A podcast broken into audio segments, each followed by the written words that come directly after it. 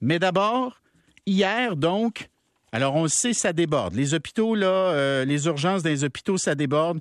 Je vous donnerai pas tous les chiffres, là, mais souvent, c'est au-dessus de 100% euh, le CHUM, c'est au-dessus de 100% Ça veut dire que tu as plus de patients que tu as de civières.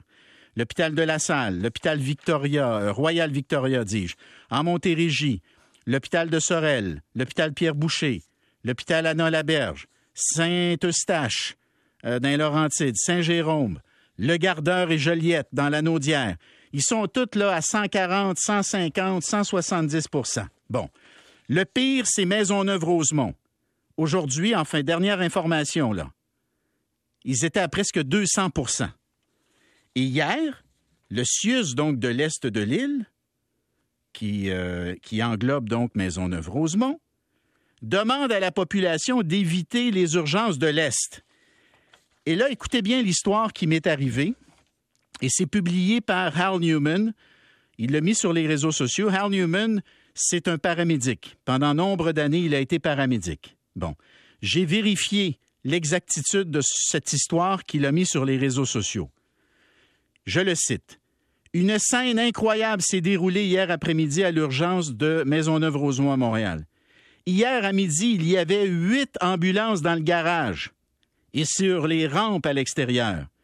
16 paramédics et leurs patients qui attendaient d'être triés. Les paramédics ont qualifié la scène de surréaliste. En plus des huit qui attendaient, huit autres ambulances sont arrivées, chacune avec des patients instables. Le personnel des urgences ne pouvait même pas libérer leur salle de réanimation. Tous les espaces imaginables étaient remplis de patients, des patients gravement malades. Les paramédics, donc les ambulanciers, ont travaillé ensemble pour surveiller les patients les uns des autres et pour s'assurer que les patients les plus graves soient vus le plus rapidement possible. Finalement, le flux d'ambulances entrant s'est arrêté et a été remplacé par des équipes de paramédics venant transférer des patients vers d'autres hôpitaux. Fait que tu as 16 ambulances à Maisonneuve-Rosemont, puis ça refoule tellement que tu es obligé d'appeler d'autres ambulances pour venir chercher certains de ces patients, puis les amener vers d'autres ambulances, euh, vers d'autres hôpitaux, dis-je. Vous admettrez que ça commence à être intense un petit peu, ça, là, là. Et là, on va aller parler à François Marquis, chef des services de soins intensifs à Maisonneuve-Rosemont, justement. Bonjour, François. Bonjour. Est-ce que tu étais au courant de cette histoire-là? En avais-tu eu connaissance? En, fait, non, parce que cette semaine, moi, je fais des consultations à l'étage, donc je suis très, très loin de l'urgence. Euh, mais Es-tu surpris, on va dire? Es-tu surpris? À ce point-là, oui. qu'on a déjà vu des ambulanciers attendre de voir des euh, de, voir le garage rempli avec malheureusement des équipes d'ambulanciers qui attendent au triage, oui. D'en voir à ce point-là, j'avoue que si j'avais été dehors, j'aurais été très surpris de voir ça. Mais il y a, y, a, y a une il y a une réalité. Hein. Les hôpitaux ont des cotes-parts d'ambulance. Et euh, naturellement, quand tu es pas mal le dernier hôpital dans l'Est, euh, ça fait ça, ça, change un peu les chiffres. Mais pour donner une idée bien concrète, là, on divise des fois le nombre d'ambulances qu'on reçoit par le nombre de lits qu'il y a dans l'hôpital. Parce que c'est normal qu'un hôpital plus petit reçoive moins d'ambulances. Il, y a, des hôpitaux, pour dire quelque chose, sur l'île de Montréal qui reçoivent une ambulance pour 14 lits d'hospitalisation. À Maisonneuve, c'est une ambulance par huit lits d'hospitalisation. Et naturellement, ces huit lits-là sont déjà pleins. Euh, c'est pour donner un chiffre concret, c'est la divergence qu'il peut avoir dans les allocations euh, d'ambulances dans des hôpitaux sur l'île de Montréal. Je ne parle pas nécessairement d'un hôpital euh, très en région. On parle tous des hôpitaux sur l'île de Montréal. Et qu'est-ce qui a déterminé que votre, euh, votre quota, vous autres, c'était un pour huit, ce qui fait qu'on vous amène nécessairement plus d'ambulances et plus de patients dans les ambulances? Euh, honnêtement, moi, je ne sais pas qui, prend cette décision-là. Euh, mais, mais, mais, il serait temps qu'elle serait, soit révisée. C'est ce que tu nous dis? exactement. Et, on peut dire que notre direction générale travaille fort à essayer de faire entendre cette réalité-là, mais visiblement, je pense que ça prend des illustrations un petit peu plus fortes, comme ce qui, ce qui vient d'être euh, raconté là. Mais là, pourquoi ça refoule autant à Maisonneuve-Rosemont, François? Ben on s'est texté ce matin, tu m'as dit, regarde, je vais aller chercher l'info, je te reviens. Fait que là, tu nous reviens. C'est quoi l'explication? Bon, on va y aller vite. Hein. D'une part, l'urgence, faut se rappeler, c'est le canari du système de santé. Quand ça bloque à l'urgence, c'est habituellement pas de la faute de l'urgence. C'est que d'une part, les étages sont pleins, nos patients sont très malades. Bonjour la COVID. À cause qu'il y a eu plein d'attentes. Hein. Là, on ramasse là, les, la, la somme de toutes les maladies qui ont détérioré dans les deux dernières années. Donc, des patients plus lourds, hospitalisés, plus difficiles à congédier, des départs qui ne, qui ne quittent pas au niveau là, des centres de réadaptation qui sont surchargés. Et naturellement, à l'urgence, les gens rentrent, euh, les gens rentrent, ils s'empilent. On a du manque de personnel par-dessus ça. Il n'y a pas un lit de libre dans l'hôpital, ce qui fait que quand on met, on met beaucoup de pression aux gens à l'étage pour leur dire donnez les congés le plus tôt que c'est sécuritairement possible de le faire. Et dès qu'il y a un, lit de libre, tout de suite, l'urgence va prendre ce lit-là. Ce qui fait que dès qu'il y a un patient à l'urgence, euh, à l'étage qui a besoin d'un peu plus de soins, on déborde rapidement des ratios. Là, honnêtement, on est rendu à Maisonneuve au niveau où il y a une question de sécurité, il y a un enjeu de sécurité, ben, raison pour laquelle l'appel a été fait à la population. C'est ça, parce que ce que je vous ai raconté par rapport euh, aux ambulances, ça, c'est arrivé hier après-midi. OK? Et, moi, ce que je comprends dans la séquence, c'est qu'hier après-midi, les ambulances commencent à refouler euh, à la porte de, l'hôpital. Et voyant ça, un peu plus tard dans l'après-midi, la direction du CIUS de l'Est lance un appel pour dire arrêtez ne venez plus à Maisonneuve-Rosemont, enfin, ne venez plus dans les urgences de l'Est. Mais les urgences de l'Est, soit dit en passant, François, c'est, c'est quoi? C'est Maisonneuve-Rosemont, Santa Cabrini, puis, puis quoi d'autre? Et puis l'Institut de cardiologie ah pour les, urgences cardiaques. C'est ça, c'est ça.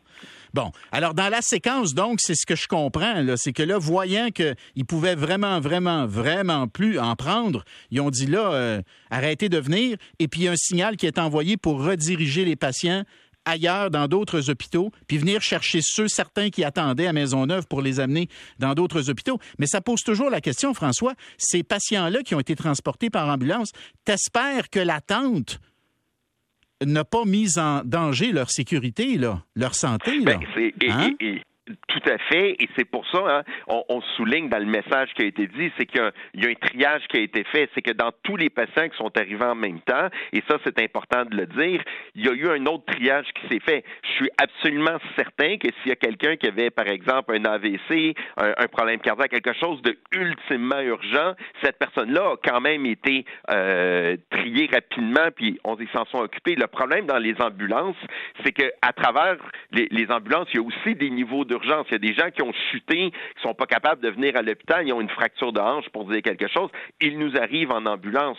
Donc, même à l'intérieur des ambulances, il y, a, un certain triage qui, qui peut être fait, mais, mais ça nous dit ça que oui, on peut euh, jouer sur les ambulances, mais l'appel qui est lancé à la population, c'est écoutez, nous, on veut bien s'occuper des plus urgents, des plus urgents, parce qu'on est un centre tertiaire et quaternaire, mm. mais si vous avez un problème qui vous permet quand même de euh, d'aller dans un autre hôpital, allez ailleurs. Il faut comprendre une chose, c'est qu'à l'urgence, si vous vous présentez avec quelque chose qui peut être traité ailleurs, vous allez être dirigé ailleurs de toute fait façon. Fait aussi bien d'y aller de suite.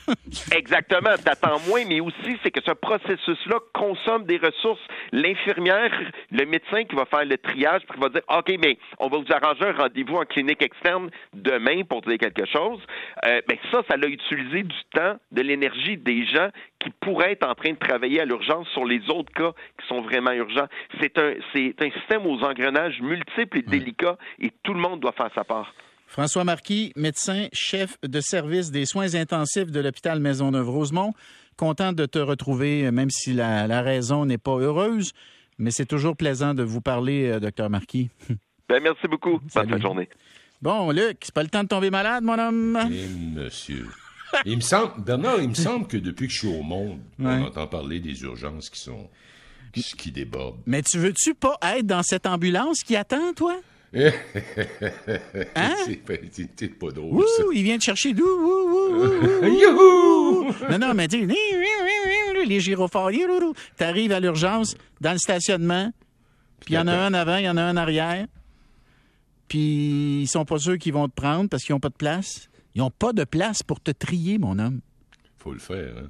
Écoute, qu'est-ce qu'on peut faire? Qu'est-ce que le gouvernement peut faire? Ça fait facilement 30 ans que j'entends parler des urgences qui débordent à peu près tout le temps à la même période, sauf que là, c'est pas la période habituelle. Mais non, c'est ça, qui, ça qui est un peu troublant. Parce que hein? normalement, on voit ça soit au milieu de l'été, soit en janvier. Hein? C'est à peu près ça en été parce que il y a des blessures, puis il y a ci, puis il y a, la chaleur, des fois. La les chaleur, bon, tout ça. Puis tu as raison, les fêtes avec l'influenza et tout ça. Euh, mais là, la, période, la période de la grippe, oui. Mm. Est-ce que c'est strictement la COVID qui explique ça? Je pense pas. Ben, quand il dit qu'on est, on est en train de traiter la queue de la comète euh, COVID, là, c'est-à-dire des gens qui avaient retardé, puis là, qui se, d'une certaine manière, c'est comme si le système était c'est comme si on avait une bourrée, puis là, le système se débourre. Là, c'était un paquet de monde là, qui avait attendu, qui là se, se, se, ben, se, précipite, je pense. Ou dans certains cas, en tout cas, leur situation, leur situation s'est détériorée, puis là, ils ont besoin de voir quelqu'un.